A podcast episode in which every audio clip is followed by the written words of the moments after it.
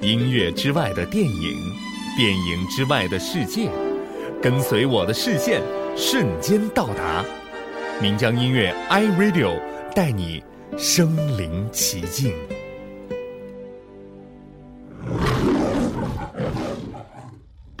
Ariel, listen to me. World, it's a mess. Life under the sea is better than anything they got up there.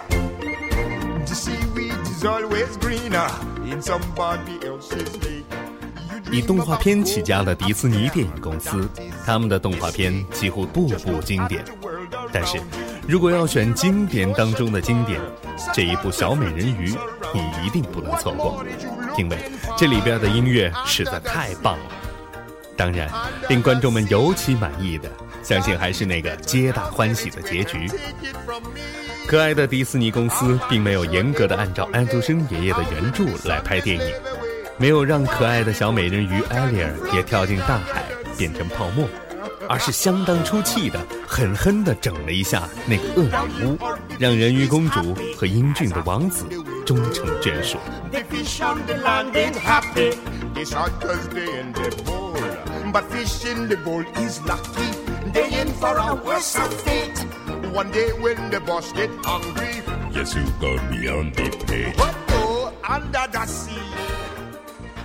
电影的主题曲《Under the Sea》和《Kiss a Girl》堪称全片的亮点。